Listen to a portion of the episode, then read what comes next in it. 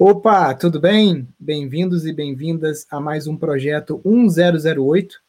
Todo dia, 10 e 8 da manhã, a gente está por aqui respondendo dúvidas sobre arquitetura ecológica, agroecologia, permacultura e todos esses assuntos que os nossos seguidores e alunos têm dúvidas. Então, todos os dias a gente se disponibiliza para estar tá aqui tentando dar uma pequena aula ou tirar alguma dúvida que esteja mais inquietante aí na sua mente ou que está travando você de avançar aí no seu projeto. Então vamos chegando então, minha gente. Quiser chamar mais gente aqui para a live, aperta esse botãozinho aqui embaixo que tem o aviãozinho. E aí você vai ver que tem um botão enviar ao lado dos seus amigos, vai marcando ali. E aí com isso a gente consegue chamando mais gente para cá. Deixa eu chamar o pessoal aqui no Telegram também. Aí. Pessoal, também lembrando de já ir deixando a sua dúvida aqui embaixo, clicando no botãozinho que tem uma interrogação. Tá? Então, clicando nesse botãozinho que tem a interrogação, você consegue deixar aí a sua dúvida. Aí.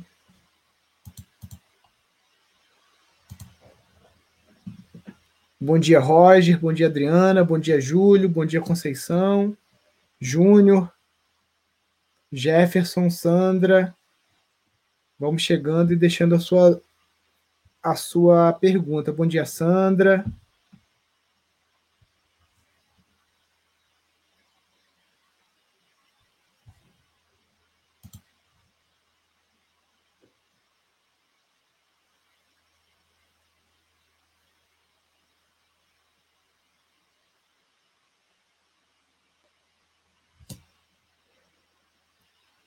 Bom dia, bom dia. Deixando a sua dúvida. Pessoal, ontem de noite a gente transmitiu aqui a reprise da aula 1 da Maratona das Casas Ecológicas. Hoje de noite eu vou reprisar aqui também a aula 2, mas a qualquer momento, se você quiser entrar na, na maratona, ela está em reprise agora. Deixa eu colocar o link aqui na tela.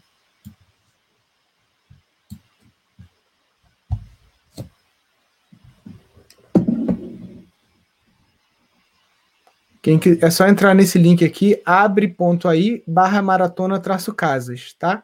Então, se você ainda não é aluno do curso de casas ecológicas, quiser assistir a maratona, só entrar nesse link. Vamos chegando, pessoal, e deixando sua dúvida aqui. Perguntas para a gente começar a nossa aula. Qual o melhor modelo de desidratador que pode ser feito em casa? Existe algum comercial no mercado? Deixa eu até ver se eu acho aqui o do, do Nicolau. Pleno Sol Nicolau.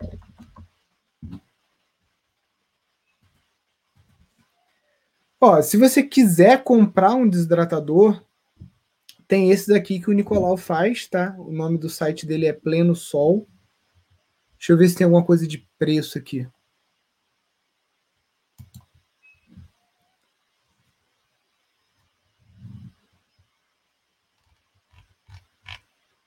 Não, não tem preço. Agora esses aqui eu nem sei, eu ver. Fornos solares.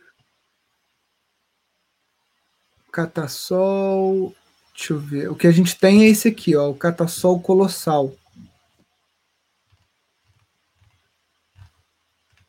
Deixa eu ver quanto que tá hoje. Na época a gente pagou 1.400. Nossa.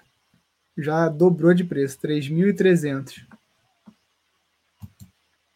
Deixa eu ver o, o multiuso.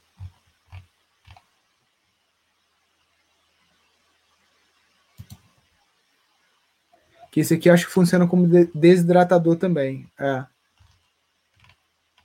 É bem pequenininho, né? Mas não tem preço também. Só pelo valor ali, vocês já viram que vale mais a pena fazer em casa, né? Esse dele é lógico, é super alta eficiência, é todo de inox não vai enferrujar, né? Um monte de coisa. Mas dá para fazer aquele que a gente ensina no e-book, que é feito com madeira, né? Com tábua de pinos. Deixa eu ir abrindo aqui. E eu acho que é o mais fácil de fazer esse que está no nosso livro. Deixa eu abrir ele aqui.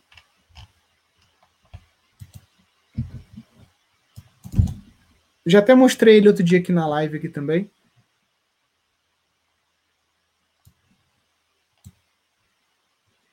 Peraí.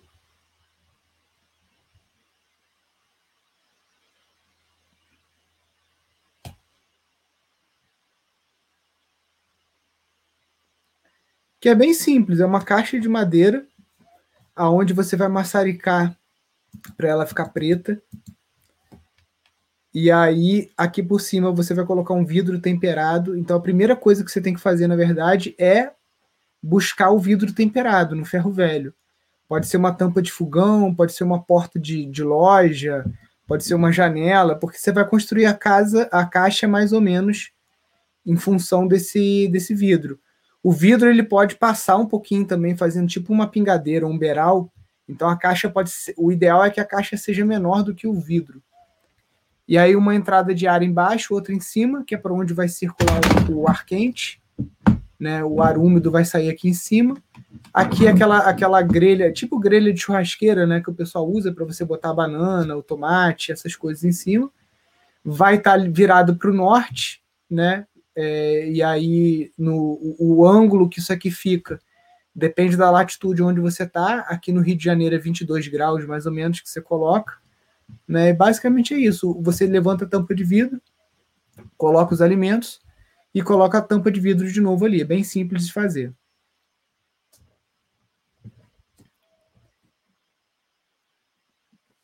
A Isabel pergunta: Nilson, casas de madeira pré-fabricadas ou madeira no sistema antigo tem efeito térmico? Então, Isabel, depende muito é, de por exemplo, tem essas casas. Você está falando casa de madeira no sistema antigo? Deixa eu ver se é isso aqui que você está falando. E tem até um amigo que mandou mensagem é, agora que ele está fazendo esse tipo de casa, que é o que em inglês a gente chama de log houses, né? Que é a casa feita com tora mesmo. Então é uma tora em cima da outra e aí cada tora dessa tem aí seus 15 centímetros né, de diâmetro, 15 a 18. Então isso aqui é bem térmico. Agora, se for aquela casa tipo Paraná, né, que é uma casa só com uma, uma tabuazinha de 2 centímetros de madeira, aquilo não é térmico. Você vai precisar fazer como a gente fez na Gaia aqui, colocar uma lã de rocha, uma lã de PET, né, reciclada no meio, e fazer uma outra camada também de madeira, tá? Então, essas casas, esses kits pré-fabricados, geralmente é parede dupla, tá? Então é madeira, madeira e aqui no meio vai um isolante. Bom dia, Marli, tudo bem para você? Obrigado aí.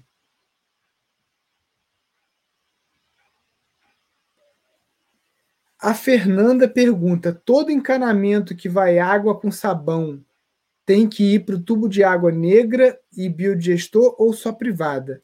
Então vamos lá, Fernanda. É, o que você está chamando aí de água com sabão é o que a gente chama de água cinza, e essa água cinza ela pode vir de pia, máquina de lavar, chuveiro, né? E da pia da cozinha vem com um pouco de gordura. Essa água a gente pode jogar ela para uma um círculo de bananeiras, tá? Então você, ela é uma água que tem uma característica que simplesmente se você cavar um buraco no chão, colocar ali folhas, gravetos e galhos secos, você pode utilizar essa água cinza, né, para estar tá irrigando alguma frutífera que goste de água, né, como por exemplo a, a bananeira. Se você fizer o que você está falando aí, de juntar essa água cinza, ou seja, água com sabão, com a água que sai da privada, aí você tem que fazer uma bacia de evapotranspiração, tá? Que é, um, é uma tecnologia que consegue lidar com esses dois tipos de água juntas ao mesmo tempo, consegue lidar com água de privada e água de sabão. Já o biodigestor, né, ele o ideal é que você coloque só água de privada nele. Então, eu prefiro separar essas águas, jogar água negra é, água de privada para o biodigestor e jogar água cinza para um círculo de bananeiras. Então a gente separa os encanamentos na hora que a gente está construindo a nossa casa.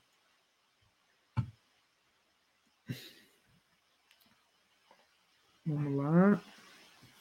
Energia solar. Quais eletrodomésticos consigo ligar em uma bateria carregada com energia solar? Qualquer eletrodoméstico, máquina de lavar, fogão, liquidificador, né? O negócio é que a bateria gera 12 volts e esses equipamentos eles são 110 e 220. Então você precisa de um equipamento chamado inversor e o inversor ele vai transformar essa energia 12 volts numa energia 110 ou 220 que você pode utilizar em qualquer equipamento que você tenha. Né? Então aqui em casa a gente tem quatro baterias e a gente consegue ligar qualquer eletrodoméstico, inclusive a máquina de lavar, porque o nosso inversor ele suporta essa capacidade. A Evelyn pergunta: no sítio temos cupinzeiros, nas mangueiras e cajueiros. Sim. E aí? Deixa eu ver aqui se ela completa, deve completar agora a pergunta, né?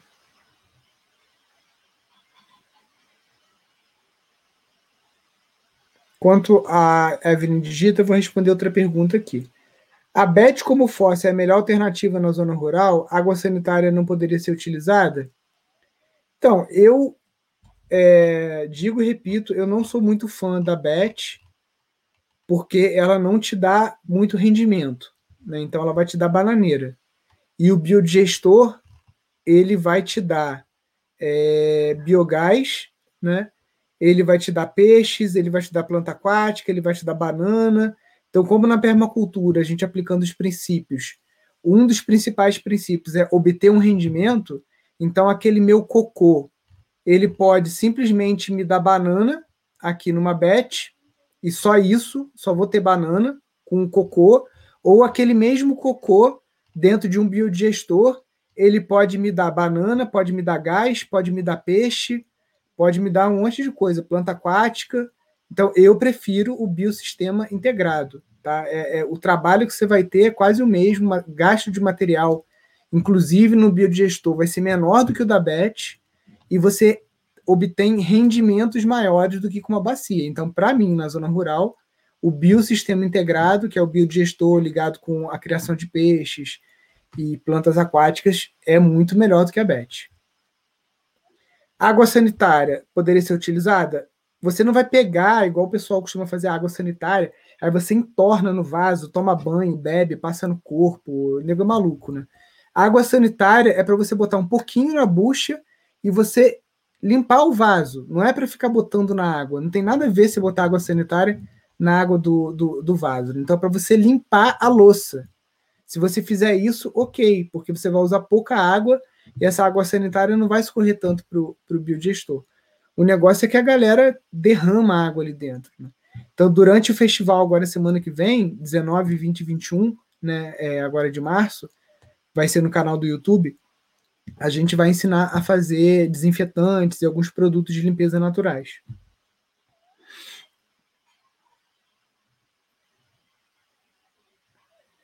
Ó, a, Ma a Maíra lá do curso. Tudo bem, Maíra? Dicas para iniciar o design permacultural do sítio. Então, Maíra, o, a melhor dica de todas é acampar no sítio um ano, cara. Isso aí Não sei se você tem esse tempo, mas você acampar e mudar a barraca de lugares e dormir lá, e na hora da chuva você botar uma capa de chuva, uma bota e sair andando pelo sítio e vendo por onde que a água corre, aonde são as linhas chaves, aonde são os pontos chaves, né?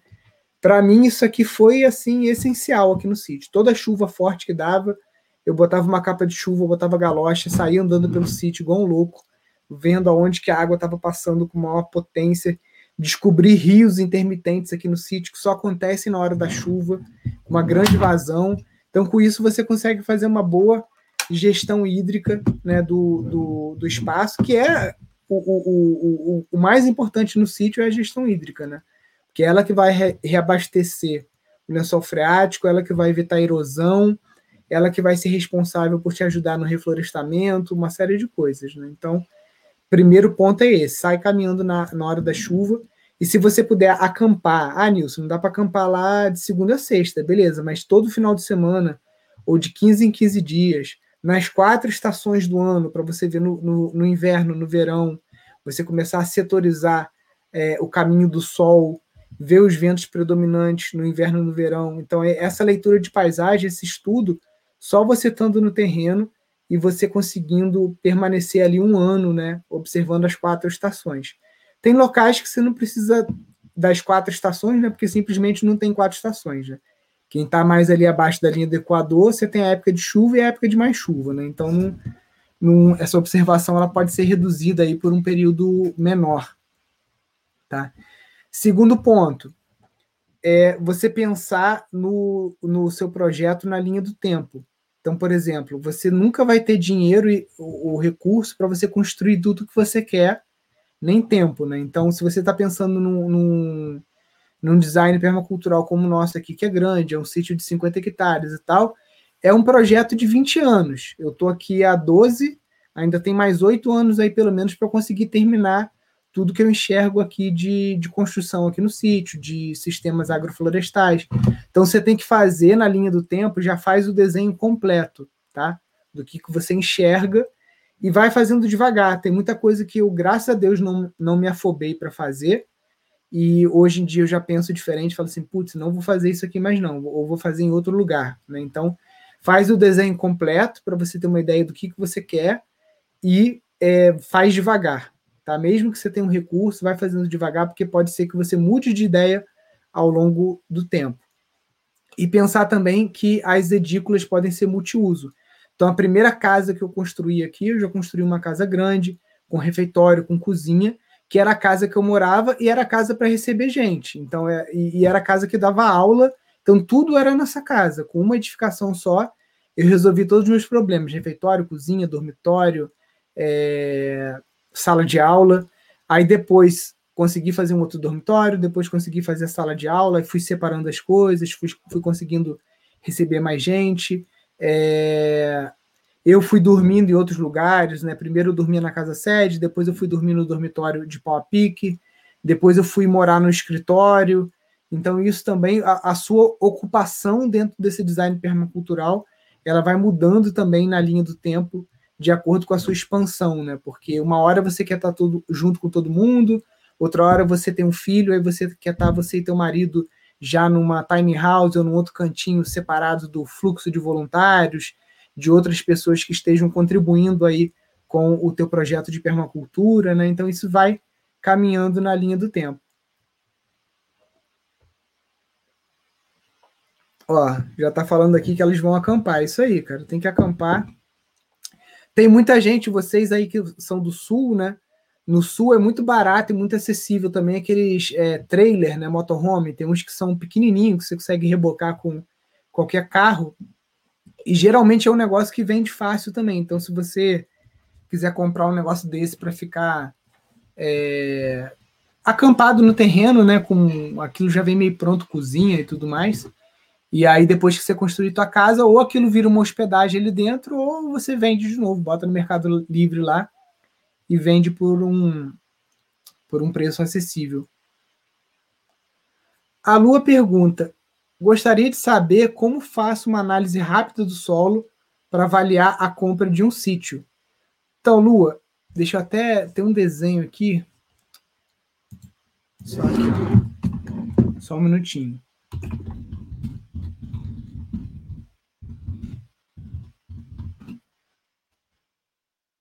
eu acho uma imagem aqui para para ilustrar. Ó, basicamente o que você tem que fazer é isso aqui. Você vai pegar o terreno, aí você vai cavar em zigue-zague no terreno buracos com profundidade de 20 centímetros, 40 centímetros, é, várias profundidades diferentes, e você vai misturar isso num saco. E, por exemplo, essa área aqui você chama de amostra, por exemplo, aqui embaixo, ó, parte mais baixa do terreno está sendo chamado. Deixa eu desativar o comentário aqui, porque está. Aqui embaixo, amostra 1, que é essa área aqui da casa. Aí, aqui em cima, você chamou de amostra 2. Então, você vai pegar toda essa terra desse zigue-zague que você está fazendo aqui, vai botar num saco e vai escrever nesse saco. Amostra 1. Você vai pegar toda a terra que, desses zigue-zagues aqui e vai chamar de amostra 2, vai botar em outro saco. Você manda isso para o laboratório, tem vários laboratórios, tem laboratório é, em universidade, tem alguns que a Embrapa pode encaminhar né, aí para você, né? Te dizer aonde que é mais fácil no teu município. E aí, com isso, você vai ter, geralmente é muito rápido, é coisa de menos de uma semana, você vai saber ali macronutrientes, micronutrientes, é, pH, é, características do solo, enfim, é, é, é, esse, esse pensamento de entender a qualidade do solo antes de você comprar é bem interessante, sim, tá?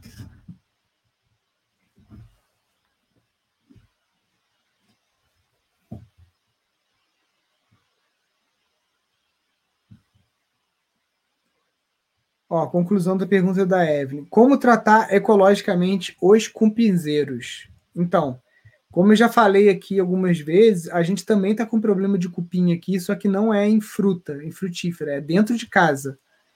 E eu estou esperando chegar o inverno aqui para estar tá testando alguns protocolos. Eu, eu, eu, comprei um curso de como abrir uma detetizadora normal, com aqueles venenos lá todos, só para entender os protocolos.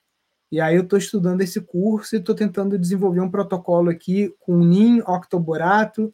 Tem um rapaz de Bom Jardim que está sempre aqui na live também que me mandou um e-mail falando sobre a delta-glucona, que é um tipo de, de glicose que você coloca no cupinzeiro e o cupim come aquele tipo de açúcar e ele fica doente, ele, ele para de sintetizar uma proteína que protege a colônia de algumas bactérias e aí a colônia toda morre.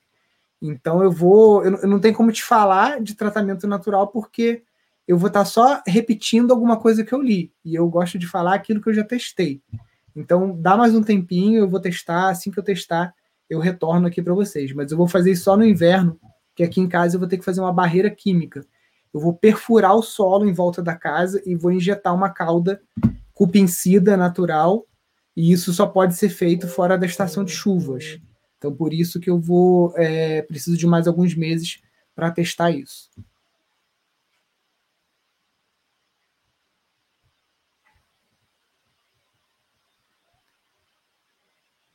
Vamos lá. Tem uma pequena área onde tem bastante área. Geralmente eles usam para construir casas. Certo, Adriana. Deixa eu ver se tem mais alguma segunda parte da sua pergunta. Adriana. Adriana, deixa eu ver aqui. Não, acho que ela ainda não completou.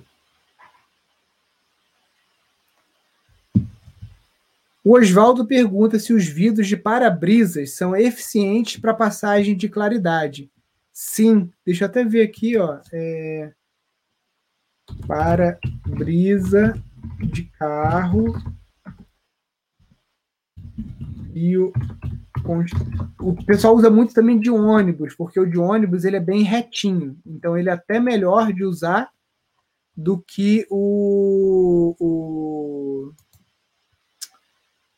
o para-brisa de carro, tá? Que o para-brisa de carro é meio curvo. Aí, a não ser aqueles vidros laterais, né? Fica mais fácil. O Marcelo Bueno usou bastante lá no, no IPEMA, né? Até para fazer um aquecimento de água também. Ele botava borracha preta e botava o para-brisa do carro por cima para fazer tipo um efeito estufa. E funcionou muito bem.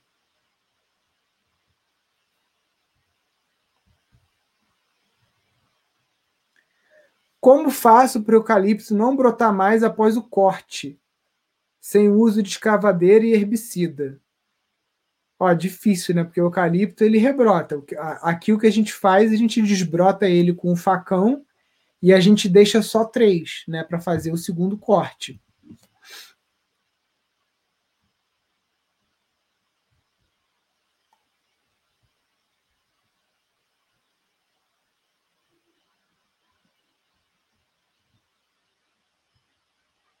Ah, entendi. A Adriana completou a pergunta dela aqui. Ela fala que ela tem uma área numa região que o pessoal constrói muitas vezes e que esse terreno dela tem muito areia e que, no caso, ela quer utilizar para construir casas ecológicas.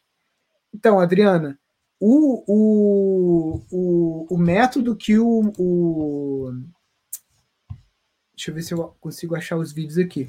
Que o Marcelo Bueno utilizou né, para estar tá fazendo lá a, aquela casa de eucalipto, a Gaia, é o melhor sistema para você estar tá fazendo em areia, e depois disso seria o radier, tá? O radier é como se fosse uma laje. Deixa eu só ver se eu acho aqui.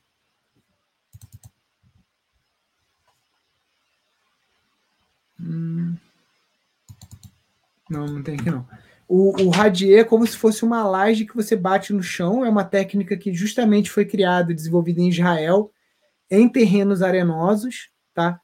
E é, o outro de poste de eucalipto acaba sendo, sendo, talvez mais barato. Né? Você tem que ver o que, que é, fica mais barato para você na região. O radier ou elevado do chão. Elevado do chão, na região, se é uma região quente, a casa fica mais fresca, né? Então, é... Estou tentando achar umas imagens aqui.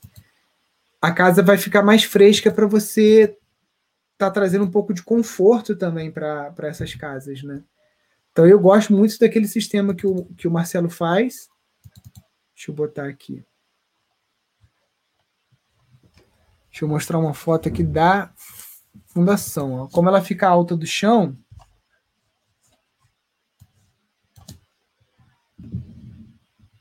Peraí.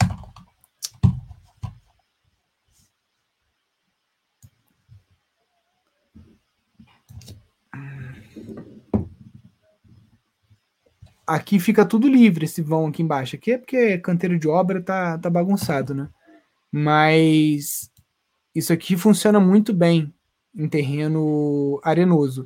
O que às vezes você tem que fazer é uma sondagem para ver qual, qual o comprimento que esse poste vai ter que ter. Porque se for uma areia muito fofa, muito fina, às vezes você vai ter que usar um poste com 6 metros, então 4 metros enterrado e 2 metros ali para cima, ou 3 metros para cima, para que o próprio atrito impeça que esse poste afunde mais. Né? Então, como se fossem umas estacas espalhadas ao longo do terreno para você distribuir esse peso melhor e essa casa não afundar. Tá? Então, a melhor técnica que eu aconselho é essa, e, e em seguida o radier, deixa eu te mostrar aqui o radier também.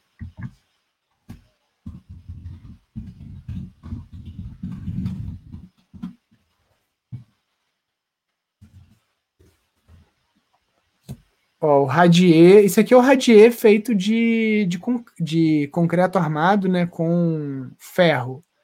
A gente vai, dependendo do resultado de uma enquete que eu estou fazendo ali, fazer um bambucreto no curso de casas ecológicas. Né? Então, radier é uma laje que é batida no chão, e se esse chão é fofo, é a mesma coisa que você estivesse tentando empurrar um prato dentro de é, numa bacia cheia de água um, um prato que está flutuando ali em cima, você tenta empurrar ele com a mão, você não consegue afundar esse prato por conta da área, da superfície que ele tem de contato com a água, né?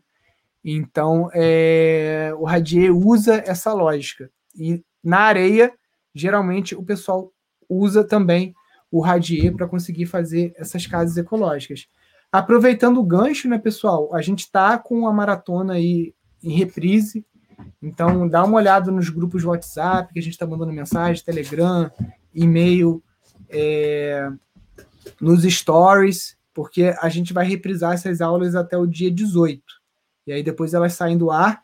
E é a última oportunidade também de pagar 998 nesse curso, porque a partir da próxima maratona que a gente fizer, que vai ser ao vivo e tudo mais, aí o curso vai ter o seu valor corrigido, né? Porque a gente já vai estar com 50% dele gravado, com as plantas disponíveis, planilhas, então ele vai começar a subir para refletir o valor, é, o valor atual mesmo dele, né? O valor justo. Vamos lá, pergunta. Preciso tratar o esgoto antes de colocar na rede do condomínio? No interior, biodigestão é uma boa? Peraí, deixa eu ver se eu entendi. Preciso tratar o esgoto antes de colocar na rede do condomínio? Então, se o condomínio tem tratamento de esgoto ou se é coletado pela concessionária, não. Né? Qualquer casa, você tem que ver qual é também a regra do condomínio. Se ela exige que cada casa tenha sua fossa, filtro e sumidouro, e aí a partir do sumidouro vai para um tratamento mais profundo, né? Isso você tem que averiguar. O biodigestor é uma boa? Com certeza. O biodigestor é sempre a melhor opção, porque você obtém um rendimento com ele.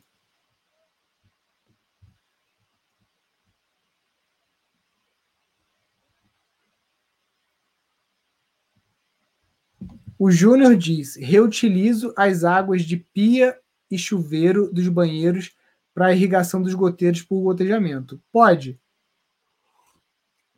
Olha, eu não sou um especialista em coco, porque aqui em Friburgo não tem, né? Então é uma planta que eu nunca estudei. Você teria que perguntar mesmo na Embrapa ou algum órgão aí da região, né, se essa prática de você jogar direto a água de pia e chuveiro para o coqueiro, se isso é bom ou ruim. Se você tiver dúvida, basta você simplesmente fazer, ao invés de jogar direto para o gotejamento, você vai jogar isso numa caixa d'água e você vai tratar essa água é, com plantas aquáticas como a gigoga, a sombrinha chinesa, o papiro, é, o junco, ou você faz algum tipo de filtragem só para tirar os sólidos, tirar o sabão, e aí você vai ter uma água pura para você jogar lá para os coqueiros. E aí a água, com certeza, a gente sabe que não tem nenhum problema, né?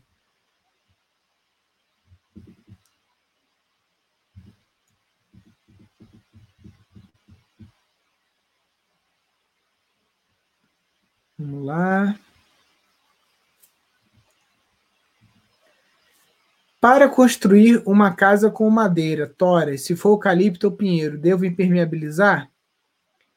Então, o ideal para você construir com essas toras é você tentar dar uma secada, então tem que descascar o eucalipto, deixar ele secar um tempo, porque senão ele vai trabalhar ali na, na, nas paredes, né? E como o beiral é comprido, você não precisa impermeabilizar esse eucalipto. Na real, na real, não precisa. Tem gente que até emboça por cima. Faz um pau a pique por cima do eucalipto, em vez de deixar ele assim, aquela parede redondinha que eu mostrei, o pessoal é, joga um barro por cima. E aí a, a, acaba é, selando também, calafetando alguma fresta que tenha ficado entre um, um eucalipto e outro, né? Que poderia passar bicho, ou está passando friagem, e é, também dá um aspecto mais de casa de terra. Se você quiser fazer a casa só de eucalipto, você dá uma desbastada aqui em cima, aqui embaixo, você consegue assentar um no outro, de modo que não passe vento, não passe bicho. E se você quiser, do lado de fora, você pode passar um verniz ou alguma coisa para proteger ele do sol, para rachar menos. Mas basicamente é isso.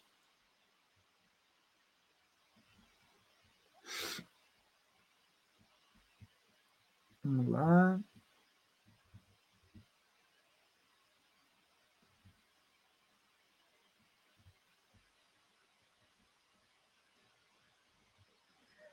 Como saber se a ligação de luz no nosso terreno deve ser mono, bi ou trifásica? Então, eu não entendi muito bem essa pergunta, mas vamos lá. Para você saber o que está agora atual, é só você olhar na tua conta de energia porque vai estar tá escrito lá se é, é, monofásico rural, bifásico rural. Quer ver? Deixa eu abrir uma conta. Deixa eu ver se eu acho aqui.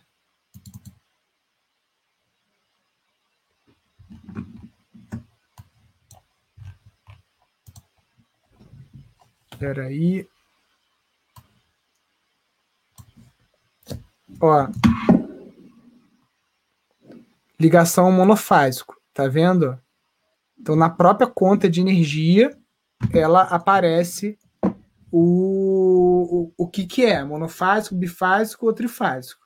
Se a sua pergunta é como que eu escolho? Eu tenho a opção dos três e eu preciso escolher qual o tipo de ligação. Se for o mesmo valor que a companhia vai te cobrar, bota trifásico, porque trifásico qual é a vantagem de você ter energia trifásica na sua propriedade? Por exemplo, se você vai instalar uma picadeira, alguma máquina de marcenaria, qualquer equipamento que tenha um consumo de energia mais industrial, quanto maior a tensão, menor a corrente. Então, aí, se você vai ligar uma, uma, moto, uma serra de bancada em 380 volts, que é o trifásico, você vai gastar menos energia do que se você ligar ela em 110 ou 220. Tanto que, por exemplo, no Rio de Janeiro, capital, a tensão da cidade é 110. Só que geralmente qualquer pessoa é, tem bifásico lá e o ar-condicionado liga em 220. Por quê? Porque vai consumir menos. Você tem ali o dobro da tensão, você vai ter a metade da corrente. Então, se, o, o ar-condicionado em 220, ele gasta menos do que o ar-condicionado em 110. Então, mesmo raciocínio. Se você tem uma, uma picadeira elétrica, que você vai picar capim para o seu gado, é, se você tiver ela 110, ela vai gastar 100. Se você tiver ela 220, ela vai gastar 50. E se você tiver ela em 380, ela vai gastar, sei lá, 30. Entendeu? Então ela vai gastar muito menos em trifásico. Porém, em alguns casos, as companhias elas querem cobrar a mais ou querem cobrar para botar um transformador trifásico, que muitas vezes é um investimento alto. Aqui no sítio, por exemplo, a gente não tem trifásico porque eles queriam cobrar, acho que era 10 mil reais na época, para instalar o trifásico. E como a gente não está com os equipamentos de marcenaria aqui na sede do Instituto, a gente alugou um outro galpão na estrada principal que já tem trifásico, a gente optou por não colocar o trifásico aqui. Tá? Então a diferença é essa. E também o trifásico ele te permite o, o, o bifásico também. Por exemplo, se você vai fazer uma casa ecológica ou, ou, uma casa, qualquer coisa assim, você pode ter tomada 110 e você pode ter tomada 220. Então você pode escolher qual a tensão que você vai estar trabalhando dentro do teu sítio também. Às vezes você comprou um sítio e você está mudando da cidade, você morava numa cidade que tudo era 220. Então você consegue no teu sítio, independente se na, nessa cidade que você está mudando é 110 ou 220, você consegue escolher a tensão.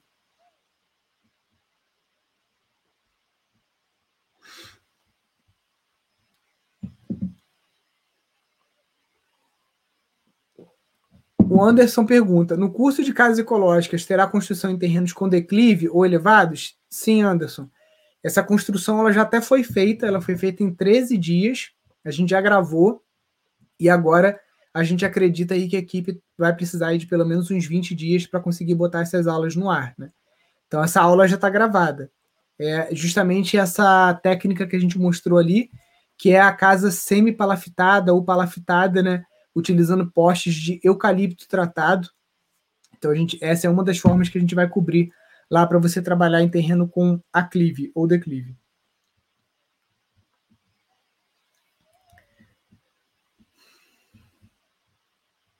Opa, peraí. Isso aqui já foi, eu cliquei errado, peraí.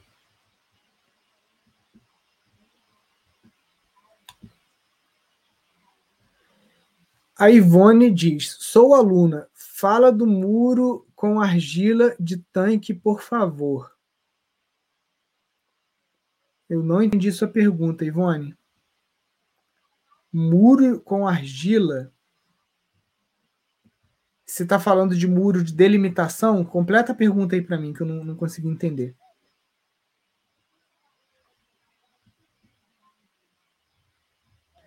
Tem um barro de tanque completamente argiloso. O que misturo nele para fazer um muro? Então, geralmente o que você vai ter que misturar é areia, tá? Deixa eu achar aqui uma. Eu já mostrei algumas vezes aqui um muro que o, que o Guilherme lá da, da, é, da Paraíba fez. Deixa eu, deixa eu pegar aqui no, no grupo de alunos. Ele fez barro compactado, né, é, dentro de forma.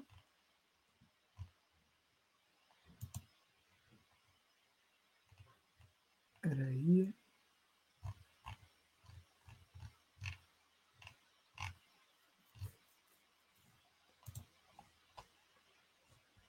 Deixa eu salvar essas imagens aqui.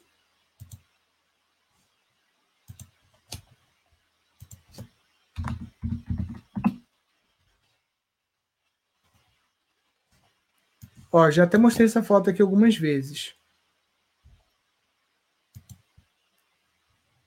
Isso aqui é barro compactado, tá? Pelo Guilherme.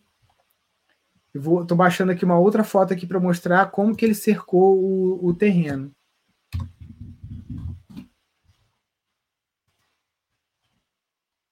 Ó, aqui, ó.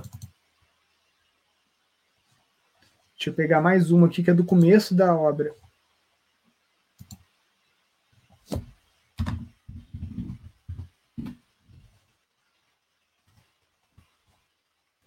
Ó, aqui ele fazendo. Ele já aproveitou tipo uns, uns mourões que tinha de concreto como guia, né, para estar tá fazendo essa esse muro.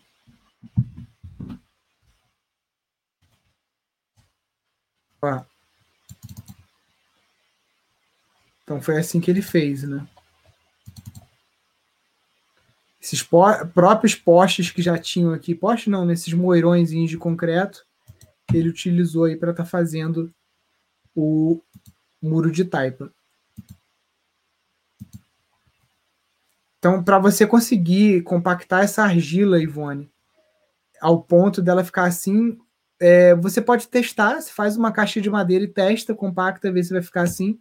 Senão, talvez você tenha que adicionar um pouco de areia.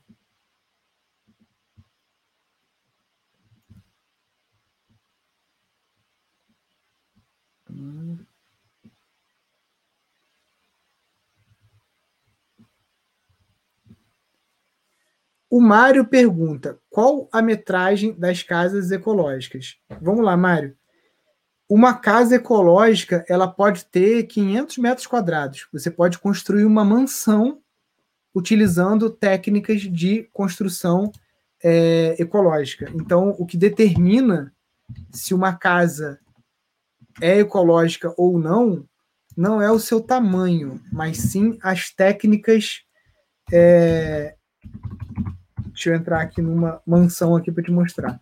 São as técnicas que são usadas para construir essa casa. Então, por exemplo, ó, isso aqui é uma, uma puta mansão aí, ó, toda de terra, toda construída com terra. Ó, você pode ter uma casa gigante e ser uma casa ecológica, só de terra e madeira, tá? Agora, uma tiny house ou seja, uma pequena casa, né? Esse movimento de tiny houses, a gente convidou o Robson, que é o representante aqui no Brasil desse movimento, né? Que é um movimento que começou nos Estados Unidos, lá naquela crise de 2008, que as pessoas perderam suas casas porque não conseguiam pagar hipoteca, tananã. no festival da sustentabilidade, 19, 20 e 21 de março agora, a gente vai ter uma live é, com o Robson falando sobre esse movimento. Então, as tiny houses, o que é considerado tiny house é até 35 metros quadrados, tá? E em 35 metros quadrados você tem uma casa funcional que você consegue é, organizar a tua vida né, para uma vida, digamos assim, minimalista, né? Uma vida em que você, numa pequena casa, você consegue viver, né, sair do seu aluguel ou construir várias casinhas como essa para alugar. Né? Então são casas que elas são geralmente você vai aproveitar bem os espaços de cama, de sala, né? Então é, esse é o conceito que a gente escolheu para os chalés aqui do Pindorama que a gente está construindo, né? Por quê? Porque a gente, o objetivo nosso é ensinar vocês 12 técnicas para você escolher e construir a sua casa ecológica. Só que para a gente ensinar 12 técnicas, se a gente construísse quatro casas num tamanho normal, a gente ia demorar aí uns três anos para construir. Então a gente escolheu tiny houses, né, justamente para conseguir fazer uma coisa pequena e que a gente conseguisse terminar rápido para gravar o curso e estar tá mostrando para vocês. Só um minutinho. Tem um rapaz aqui querendo fazer uma entrega. Aí tem que ver aí, Não, lá em cima. Lá em cima?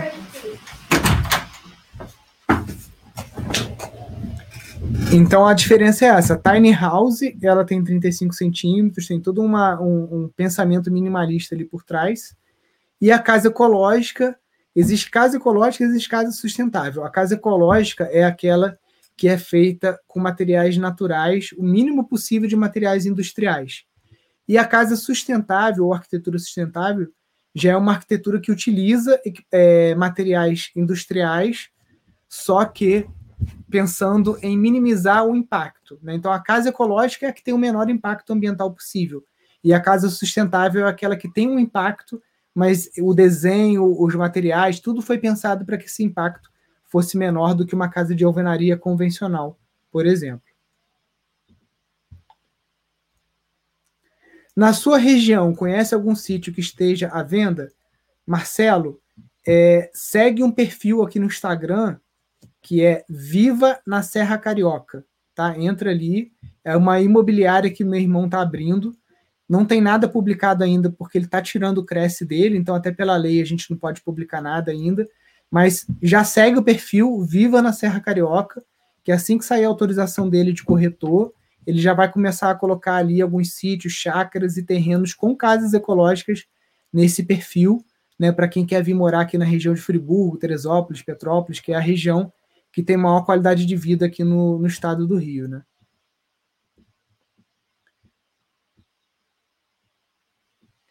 Eu fiz um muro de alvenaria. Posso rebocar com barro? Pergunta a Fernanda. Pode, mas você vai ter que usar um solo cimento, porque se, se fosse uma casa que tem beiral ou para um uso interno, você poderia fazer um reboco de barro com esterco e areia, que não ia ter nenhum problema, ele adere, tem aderência no, no muro de alvenaria, numa parede de alvenaria. Agora, muro que é externo, vai pegar chuva, tudo mais, primeiro, ideal seria você estar tá fazendo uma pingadeira né? A pingadeira ela é um, um, Deixa eu mostrar uma foto aqui.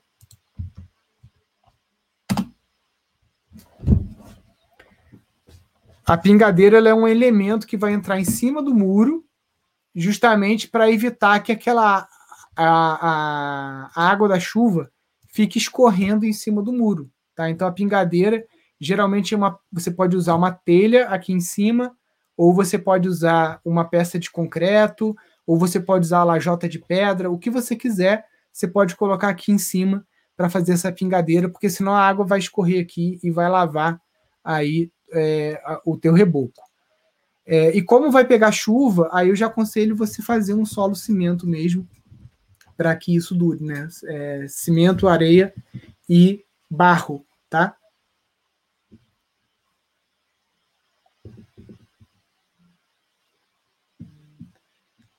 como foi feito esse muro, né? Como que o Guilherme fez esse muro? Deixa eu mostrar aqui. O Guilherme fez esse muro utilizando uma técnica ancestral que a gente chama de taipa de pilão, tá? Então a taipa de pilão,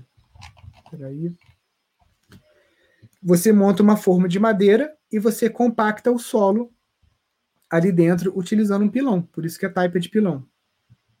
Então, aqui mais ou menos um detalhe de como você monta a forma. Poderia ser feito também de terra ensacada, tá? Que é o hiperadobe. O muro também dá para fazer de terra ensacada. Aqui mesmo em Friburgo tem um muro de uma casa num bairro aqui perto que foi feito de, de, de hiperadobe. Então você pode estar escolhendo ou uma técnica ou a outra para estar tá fazendo aí esse muro.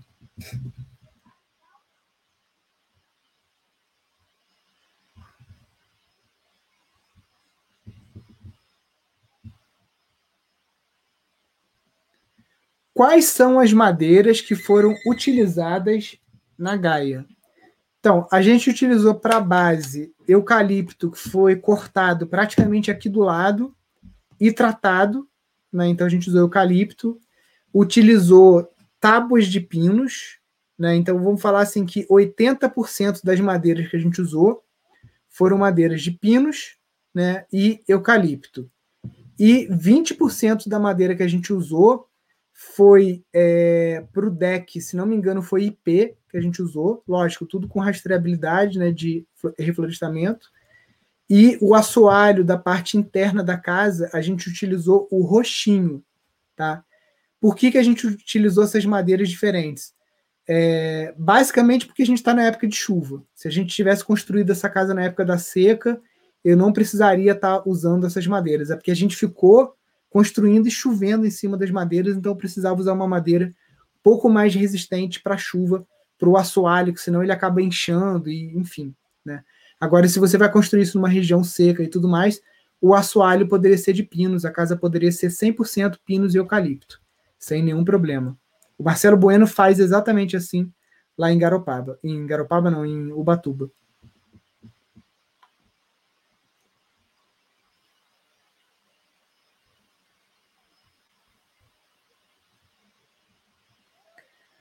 O que você acha de construir a nossa casa próximo à área de camping e bangalôs? Seria mais fácil para atender alguém. Então, vamos lá. Você está pensando num sistema, num modelo de negócio para o teu sítio aí que vai envolver ecoturismo, tá? Prós e contras. Eu hoje né, 12 anos depois aqui no sítio, eu já penso que a minha casa eu já construí no lugar errado e já estou querendo construir outra casa em outro lugar.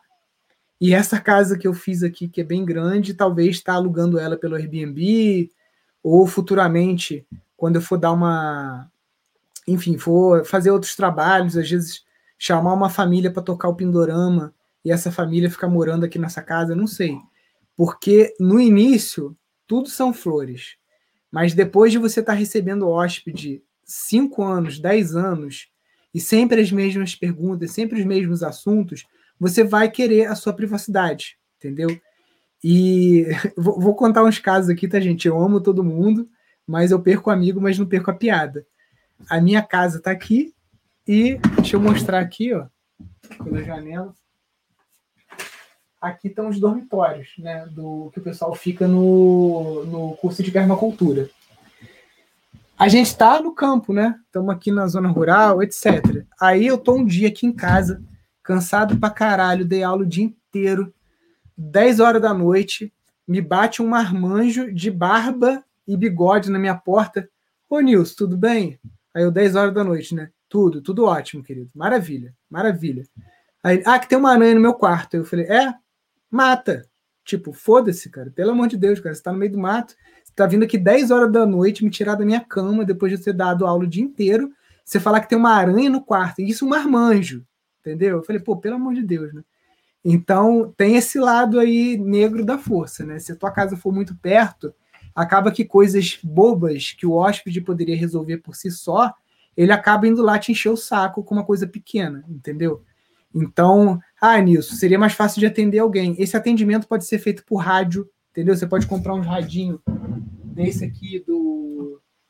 A gente tem um monte desses radinhos aqui no sítio da Baofeng, que é dual band. Isso aqui fala quase 5 km de distância. Então você bota um rádio em cada chalé, cara, e fala assim: ó, se alguém morrer, acabar o gás, sei lá, acontecer alguma coisa, você você me liga aqui no rádio, entendeu? Mas não, eu não construiria perto, não eu faria uma zona 1 para o camping.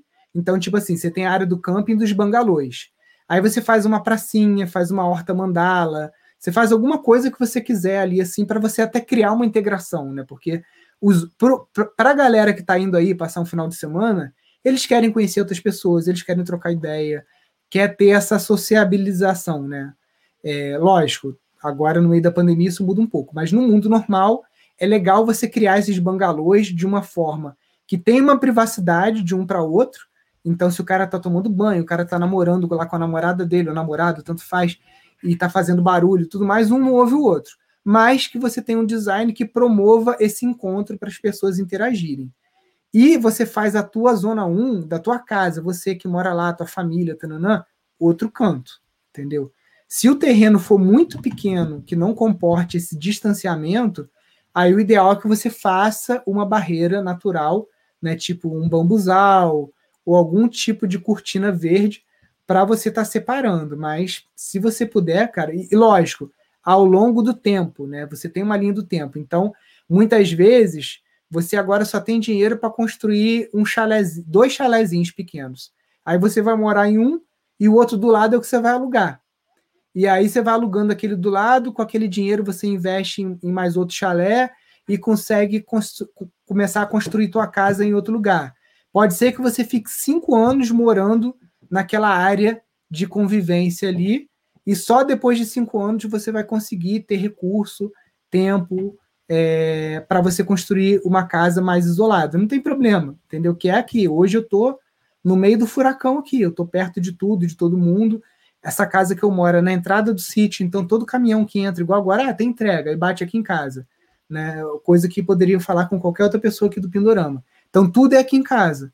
Então eu já falei, cara, construir a casa no lugar da casa do, do porteiro, né? Deixa eu mudar essa casa aqui de lugar. Como não dá para mudar de lugar, já estou pensando em fazer uma outra aí, numa área mais isolada aqui do sítio.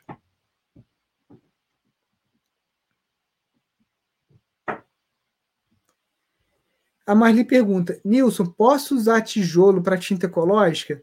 Então, Marli, você pode estar tá, é, moendo esse tijolo com martelo, assim, bota ele dentro de um pano e vai martelando para ele virar um pozinho.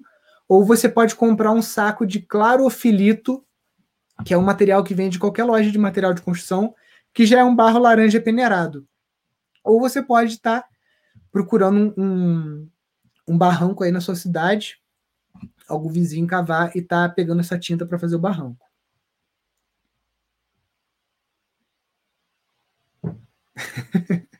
a galera gosta da minha sinceridade, né? Não, é que a galera é meio sem noção, gente. Eu já passei cada coisa aqui. Teve uma vez também uma família. Cara, os caras, muito filha da puta, me desculpe a palavra. Os caras, zona sul do Rio, tipo assim, carro do ano, chegaram aqui dirigindo uma nave espacial, tem grana. Os caras passaram dois dias aqui no Réveillon, comeram, beberam, fizeram dança de roça, é, é, dança circular, participaram de todas as atividades, para dois dias depois falar que não estavam gostando das acomodações, foram embora e me fizeram devolver o dinheiro, ainda falaram que iam botar um advogado em cima de mim, porque as acomodações não estavam compatíveis com não sei o que, não sei o que lá. Cara, é, é foda, cara. Tem hora que vem umas malas mas 90%, 99% do tempo é gente boa, gente tranquila, tudo mais. Mas a nossa mente acaba sempre registrando aquele 1% que é chato, né? Mas tem aí os 99% que são gente boa. Vamos lá. Nilson, é possível fazer um telhado de bambu? Como proceder para não haver goteiras? Deixa eu mostrar aqui.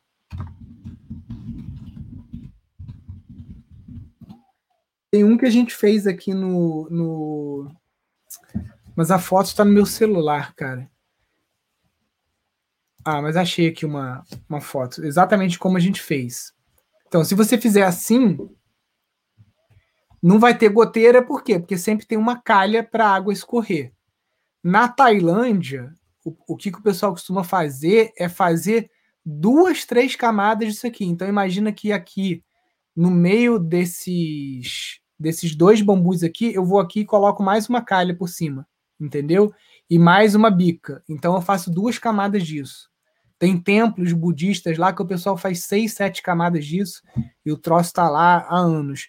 Aqui a gente passou a resina de mamona em perveg, tá? Por cima do bambu. Depois de uns seis anos, ela deu uma descascada, ela não aguentou o, o tranco, ela descascou, mas o bambu tá lá até hoje. Já tem aí, acho que já tem uns oito anos já, e tá funcionando até hoje. Outro tipo também que tem de, de telhado de bambu, que, que dura muito mais tempo, é você fazer a ripa de bambu, tá? Então, primeiro, é, qualquer telhado de madeira ou qualquer coisa assim tem que ter uma inclinação muito grande, tá? Então aqui você vê que é um telhado que tem quase que 70% de inclinação, né? Por quê? Porque a água só vai da goteira se a água encontra alguma superfície que ela consiga ficar empoçada. Então, se o desenho do telhado não deixa a água empoçar, se o desenho do terreno faz a água rapidamente escorrer, acabou o seu problema de goteira.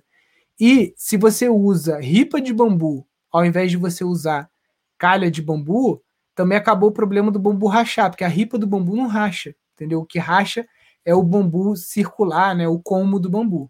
Então, é, eu, esse telhado de, de, de, Esse telhadinho aqui de tabeirinha, né? Isso aqui é muito comum até no, no algumas regiões aqui do Brasil, né?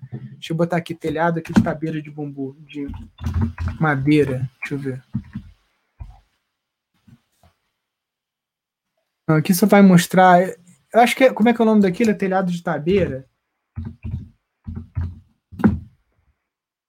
Não, não vou achar, não vou estar sabendo a palavra. Mas aquela, aqueles telhados que são um monte de tabuinha de madeira, assim, também empregada, é muito comum no Nordeste. Então vamos lá.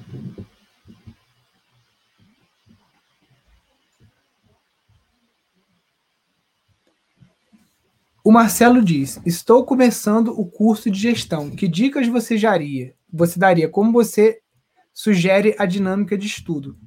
Marcelo, segue as aulas pela ordem, tá? Começa pelo curso de permacultura.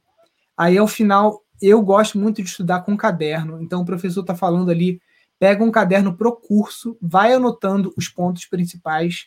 No final de cada, de cada é, aula dessa tem uma apostila que você pode estar tá dando uma lida também. Então, muitas vezes, você, sei lá, se você vai para o trabalho de ônibus, alguma coisa assim, você pode estar tá usando esse tempo também para ler as apostilas, né? E vai fazendo na ordem, faz os exercícios na ordem que estão lá também, né? O SGA1, SGA2, e é, tenta interagir bastante lá no grupo do Telegram também. A, a Nink, que é uma quase representante de turma aí, ela tem organizado umas salas no Zoom também para os alunos interagirem e debaterem sobre alguns assuntos. O assunto que o pessoal está debatendo agora é, é personalidade jurídica do empreendimento. Então, eles estão conversando como que o sítio se institucionaliza. Associação, produtor rural, MEI, empresa. Então, esse é um assunto agora que os alunos estão discutindo, né, mas que já é um assunto avançado, né, que está lá na frente. É, por isso, até agora em abril, a gente deve começar uma turma nova, que aí a turma começa mais balizada, e aí com dúvidas mais é, novatas, digamos assim, né? E aí depois você, vocês vão interagindo também com os alunos mais velhos, alunos mais antigos, para ir pegando esses assuntos mais para frente aí.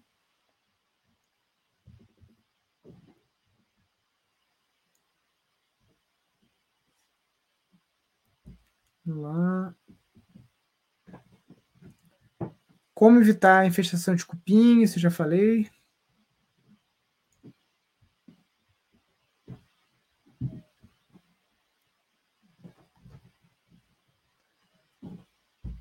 A Mariana fala: aqui chove muito, de janeiro a julho. Não tem perigo da casa ou muro de barro ir se perdendo? Tem, com certeza. O muro de barro, aonde que o Guilherme fez esse muro? Ele fez isso no sertão, entendeu? Então esse esse é um cuidado que a gente tem que ter, né? E é, a gente na maratona que está em reprise agora tem uma aula de arquitetura bioclimática que é isso a pessoa ouve o galo cantar, não sabe aonde, aí ela tá numa, numa live aqui do Pindorama, vê um muro de terra, e ela mora em Manaus e ela vai lá e quer construir um muro de terra. Vai dar certo? Não vai dar certo, entendeu? Então, cada técnica é adequada para um bioclima. A gente fala de muita coisa porque o Brasil tem clima de deserto, tem clima tropical, tem clima tropical de altitude, tem clima temperado. Então, o Brasil é um mundo. Então, a gente tem que falar de técnica para frio, para quente, para chuva, para seco. Então, um muro de terra num lugar que chove muito, com certeza não é a melhor opção. Você teria que estabilizar ele com solo cimento, por exemplo.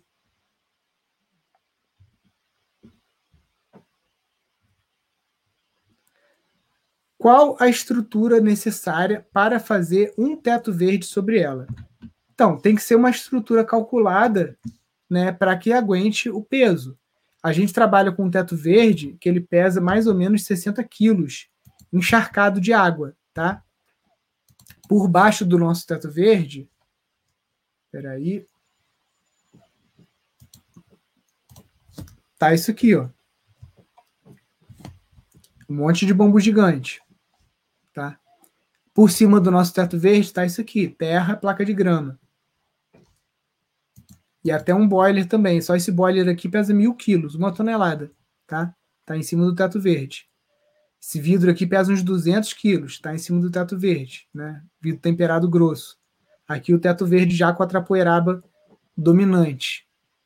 Então, o que está por baixo aqui, eu tenho um caibro a cada 50 centímetros né, de bambu e eu tenho vigas é, de bambu que tem um metro de um metro, metro e meio de distância. Aqui é o meio da casa, né? A gente reforçou um pouquinho mais, mas você tem que ter uma estrutura aqui que suporte 60 quilos por, por metro quadrado. Sendo que o telhado cerâmico ele já pesa em torno de 40 ou 50 quilos o metro quadrado. E ele é feito para aguentar uma pessoa andando em cima, né? Então o próprio telhado cerâmico, do jeito que é feito, ele já aguenta um teto verde leve. Tá? Então, se você retirar as telhas todas, fizer um teto verde bem levinho, como o nosso, teoricamente aguentaria. Sempre consulte aí um engenheiro, calculista ou, ou um arquiteto para você fazer, ter certeza de que você não vai ter problema.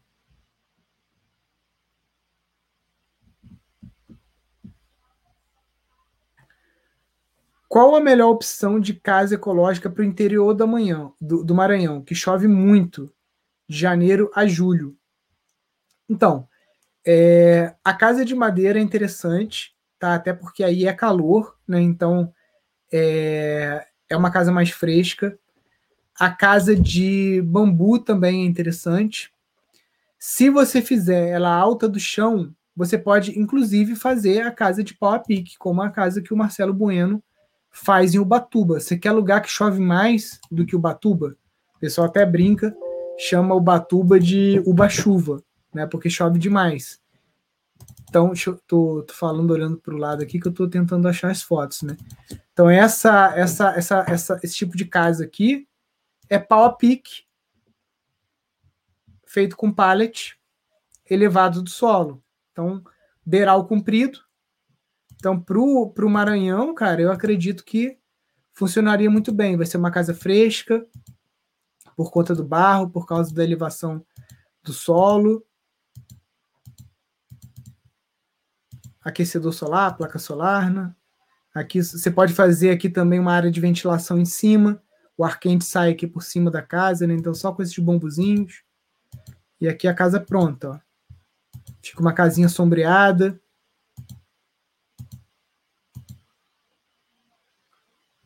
Casa de taipa de pilão, por exemplo, seria legal na sua área? Sim, mas já vai ficar um pouco mais cara. Você já vai ter que fazer uma fundação é, de cimento, né? Ou, ou, mais elevada do chão por conta da chuva.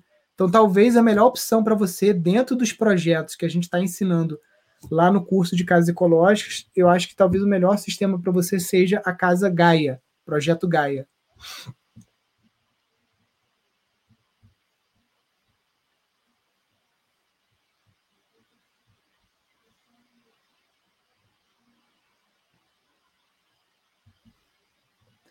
Ó, aqui tem muitas pessoas com casas de adobe. Muitas casas já caíram. Então, mas por que, que a casa de adobe caiu?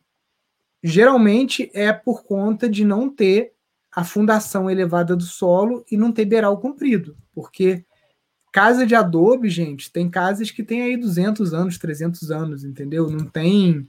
É, a, falta de durabilidade da casa é, é a chuva molhando. Ó. Casas de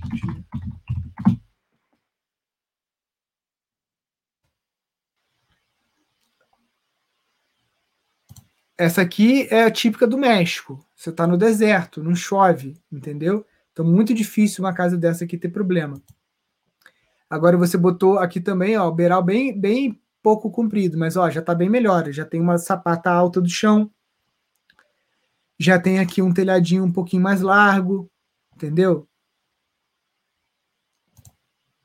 Então tem muita casa de adobe que lá nos Estados Unidos, ali no Novo México, Califórnia, né, na região que eu fui, tem muita casa nesse estilo. O negócio é você investir no telhado, no chapéu e na bota, né, como a gente fala. Ó, tijolo de cupim. Já ouvi já o, o Tomás Lotufo. Deixa eu, deixa eu ver se eu acho foto dele aqui. Tomás Lotufo, casa de cupim.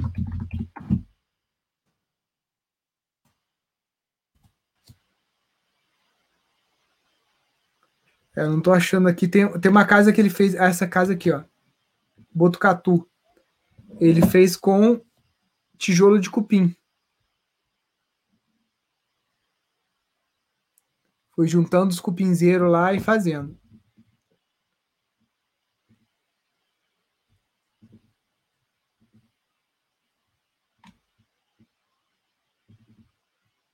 Vamos lá.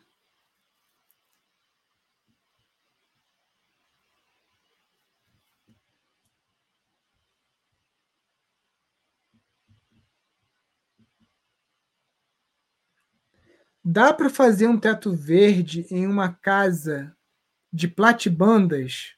Dá sim, Michael. Tem, quer ver?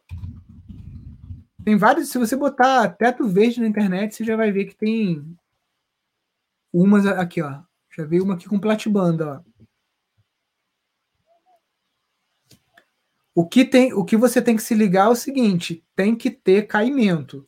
Tá? Então, se é aquele sistema normal que você tem a laje, tem a platibanda, às vezes você vai ter que fazer um caimento, e aí não faça esse caimento com mais com uma capa de concreto, faz com isopor ou alguma coisa mais leve, argila expandida, alguma coisa assim. E aonde que você vai ter que se ligar? Qual, qual é a parte que dá problema no teto verde? Drenagem. Entendeu? Então, na platibanda, você vai ter que ver como que você vai fazer essa drenagem. Se você vai elevar uma parte e vai jogar essa água toda e vai fazer a drenagem embaixo da platibanda, ou se você vai furar a laje e instalar uma flange, ou se você vai furar a platibanda e você vai colocar um cano jogando para uma calha do lado de fora. Então aí que é o pulo do gato, porque o único lugar que o teto verde dá problema, pode vir a dar se você não fizer bem feito, é na drenagem, tá? O resto não tem como dar problema.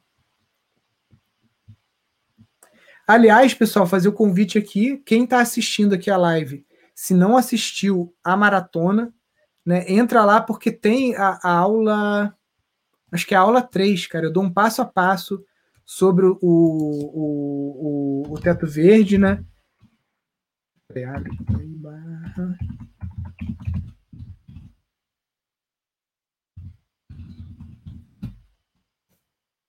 Então dá uma entrada lá, ó. O, o, a gente liberou aqui, ó. Você já tá, as três aulas já estão disponíveis: aula 1, aula 2, aula bônus de estudo de solo e a aula 3. Se você quiser entrar agora e assistir, você já consegue. Eu estou transmitindo também no Instagram de noite. Hoje eu vou transmitir a aula 2, tá? Então entra, aproveita para assistir. A maratona vai estar tá liberada de novo é, online até o dia 18 e dia 18 a gente encerra as inscrições para o curso de casa ecológica. Vai ser a última oportunidade para entrar no curso pagando 998. Depois disso, ele vai subir para 1.497 para refletir aí o avanço que a gente já fez no curso, o material que está ali. Só o que tem, só o que tem de planta baixa no curso já vale aí mais de 8 mil reais. Só o que tem de planta baixa ali e de serviço de arquitetura. Fora a aula, fora o documentário que está ali dentro, que é o vlog. Então, pagar 998 nesse curso aí é uma merreca, é, ainda mais porque você aprende a construir casas né, da Fundação Telhado, ou para você, ou para você ganhar dinheiro com isso, fazendo é, chalezinhos para você alugar, enfim. Então, não perde tempo e não fala que eu não avisei. Depois do dia 18, o curso vai subir 50% e vai permanecer nesse valor, tá, pessoal? Então, aproveite a última chance aí. É, hoje à noite, às 18 horas, eu não sei se vai ter a live de quinta-feira, porque como a gente está na semana de maratona de reprise, eu vi lá que a próxima aluna que eu agendei a consultoria é no dia 18. Eu pensei que fosse hoje, mas não. Então, eu estou vendo com uma aluna aqui do uma Ecovila, que a gente está dando consultoria, né? Que é a Vânia lá do Sementeiros. Se ela topar participar da live hoje para contar um pouquinho do movimento da Ecovila lá e tudo, a gente vai ter. Aí eu aviso a vocês lá no grupo do, nos grupos do, do WhatsApp, tá bom? Quando for umas 5 e pouco, manda e-mail também. Show, pessoal. Então, ou até hoje, 18 horas, ou até amanhã, de novo, às 10 e 08 Não esqueça de compartilhar aqui as nossas lives, só clicar no aviãozinho, ela fica gravada aqui no GTV e no YouTube também. E se você receber alguma mensagem sobre a Maratona das Casas Ecológicas, lembra de compartilhar nos grupos, lembra de compartilhar com seus amigos também, para que mais pessoas possam ter a chance de conhecer né, a Maratona das Casas Ecológicas, fazer a parte gratuita do curso e aí, se quiserem se aprofundar, entrar aí no curso online para fazer parte aí da nossa turma. Show, pessoal? Fiquem com Deus, então. Um grande abraço para vocês. Até amanhã. Valeu, tchau, tchau.